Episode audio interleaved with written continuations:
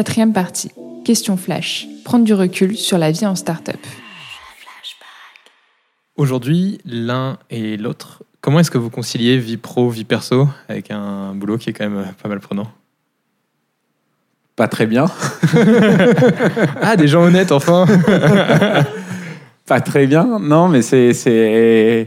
On est encore au démarrage, ça fait moins de trois ans maintenant qu'on a, qu'on a lancé l'activité, donc on, on commence à, euh, à découvrir aussi, euh, enfin pour moi en tout cas, je découvre mon métier de, dirigeant d'entreprise parce que j'ai jamais fait ça avant. Et donc euh, je commence à être de plus en plus à l'aise et à pouvoir essayer de me dire non mais là en fait ça ça peut attendre demain quoi, ça sert à rien de le faire à 23h le soir.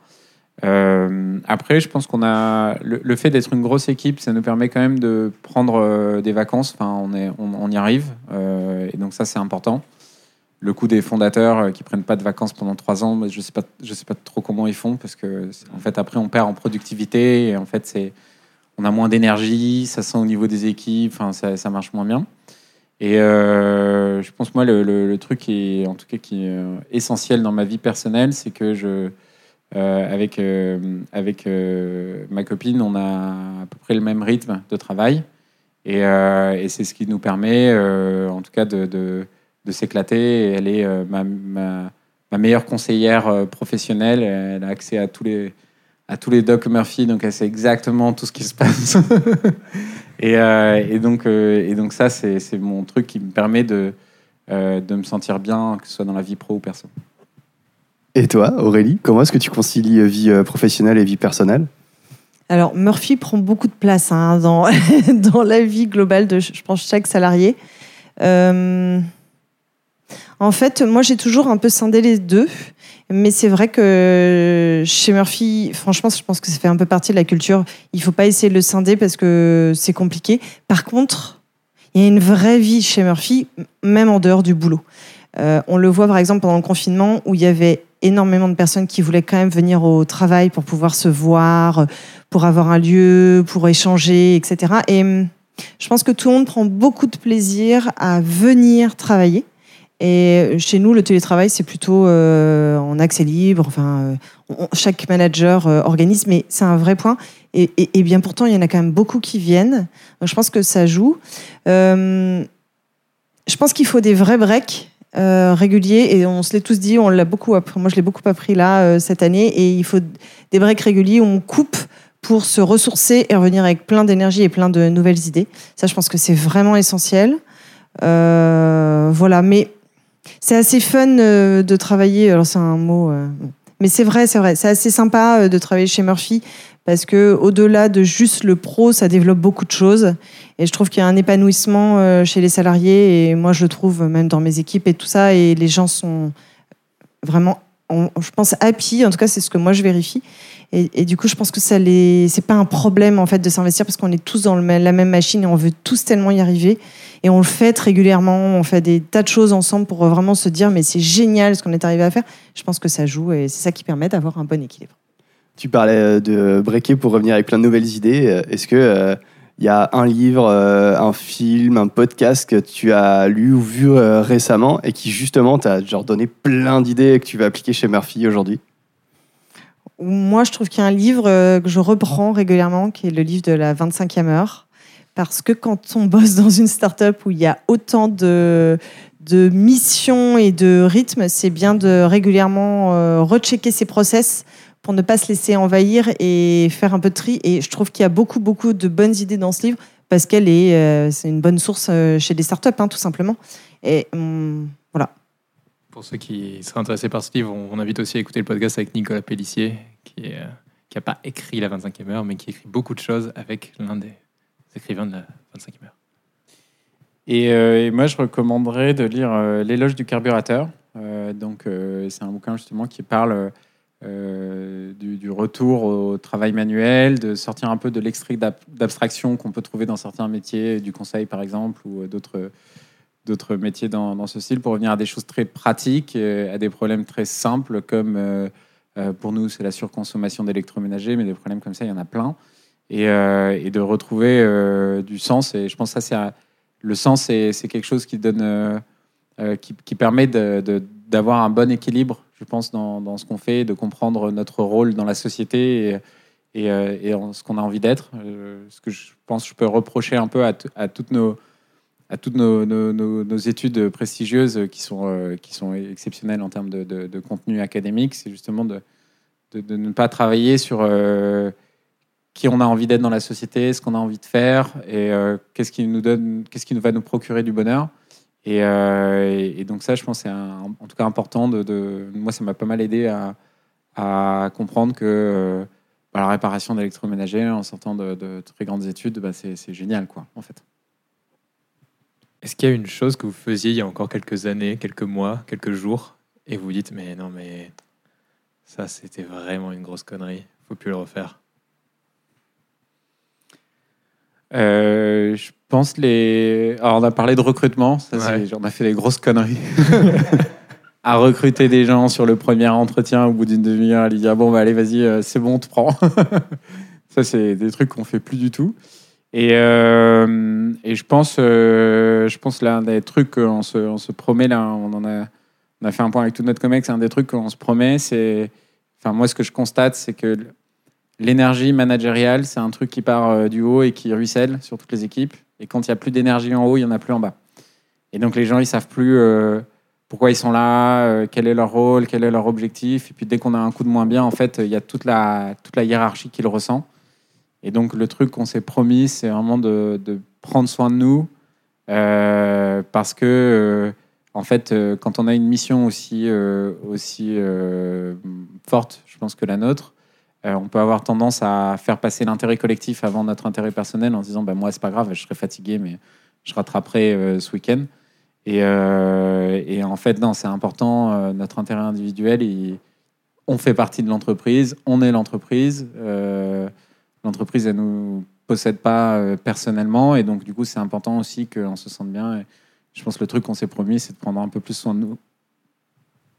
Après, moi, je dirais, pour moi, c'est impossible aujourd'hui de ne pas travailler euh, pour un projet dans lequel je ne partage pas les valeurs. Je, serais incapable aujourd'hui de mettre l'énergie si je ne crois pas à fond euh, au projet. Et, je l'ai déjà vécu dans mon expérience pro, où en fait, ça colle pas et on sent que ça gratte et tout ça. Bon, moi, je suis quelqu'un où si ça gratte, je, je- m'en aperçois et je change. Mais je pense que c'est pour moi essentiel. Et s'il y a un conseil que je peux donner, c'est en fait, on a tous une place où on est épanoui et bien. Faut juste la trouver. Et en fait, faut pas forcer les choses. Je pense qu'il y a des choses, ça tombe sous le sens, en fait, il y a des boîtes et des structures où c'est fait pour euh, chacun de nous. Et voilà, ce que je souhaite, c'est que chacun trouve euh, le job où en fait, c'est plus aller travailler. Moi, je me suis toujours dit ça.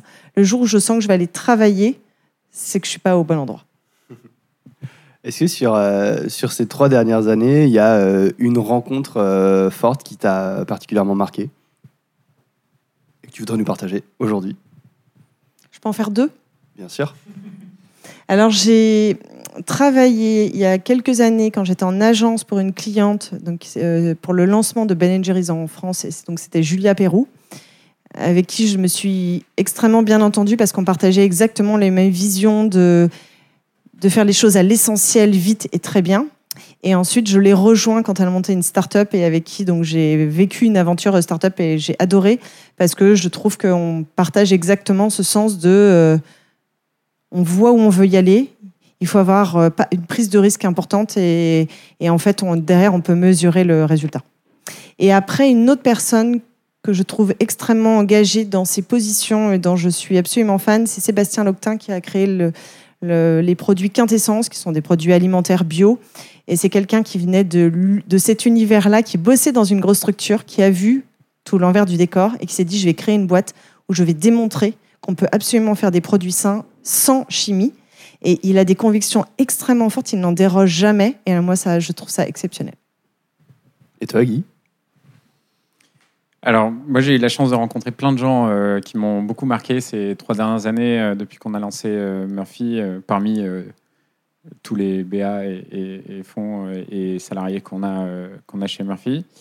Je pense si, euh, si j'en retiens, si retiens un qui m'a bien marqué, c'est euh, Jean, Jean Bépi Fortis, qui est l'un des patrons de, qui, est le patron de Solution 30, qui est une boîte qui fait de la de l'installation de, de, de fibre optique euh, à domicile, et c'est lui qui est derrière les box pour, pour Orange, les compteurs Linky pour EDF, des trucs comme ça.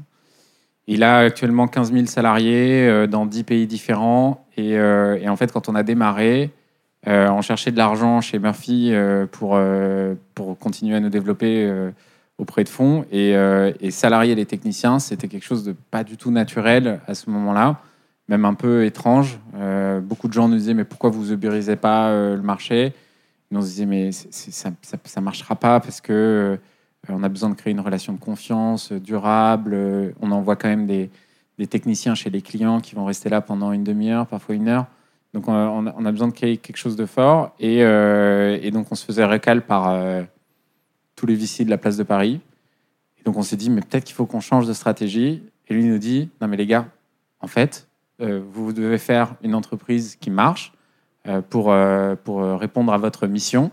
Votre objectif, c'est pas de faire un truc qui plaît aux vicis. Et, euh, et à partir de là, on a, je sais pas, retrouvé de la confiance en fait dans ce qu'on faisait. Et, euh, finalement, on a réussi à lever des fonds, à développer. On a fait deux tours de table depuis. Enfin bref, on est passé de une poignée de salariés à 200. Et je pense que ça a été un moment assez clé, euh, en tout cas pour nous, parce qu'on se sentait très seul.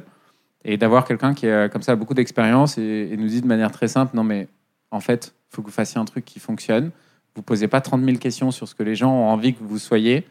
Euh, faites euh, ce qui marche. Euh, je pense que pour moi, ça a été assez, en tout cas, ça a été assez clé, assez clé dans notre développement et, et je m'en rappelle pas mal.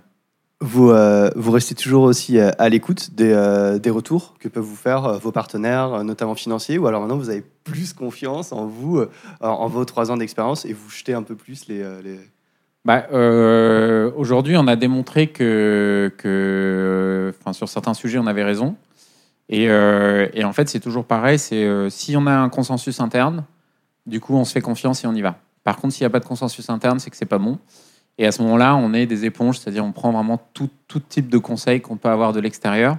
Et, euh, ça, c'est assez important, du coup, d'être à l'écoute. Parce que si on n'est pas à l'écoute, on est mort, et en particulier du marché et des clients. Et en même temps, de savoir se dire, OK, on est suffisamment nombreux pour être convaincus, parce que finalement, personne n'a autant d'informations que ce que nous, on a en interne. On est convaincu en interne que c'est ce qu'il faut qu'on fasse. Et à ce moment-là, bah, bulldozer, rien ne doit nous arrêter et on va euh, euh, résoudre tous les problèmes qu'on va rencontrer. On- Il faut y aller. Et donc, euh, donc ouais, c'est un savant mélange entre euh, être à l'écoute et une fois qu'on est convaincu en interne, vraiment dérouler avec beaucoup de détermination. Merci beaucoup à vous deux. Merci. Longue vie à Murphy. Merci. Flashback est une série conçue par Intuiti, présentée par Quentin Franck et Jean-Michel Ognillon et produite par Christopher Bénévent et Lucille Dubé. Si vous avez aimé cet épisode, n'hésitez pas à nous soutenir par des étoiles sur votre plateforme d'écoute Apple Podcast ou Spotify par exemple. Et enfin, pour nous écrire, rendez-vous sur les supports de l'agence Intuiti, sur notre média Décrypte, toujours avec 3i, et sur nos pages LinkedIn. À bientôt!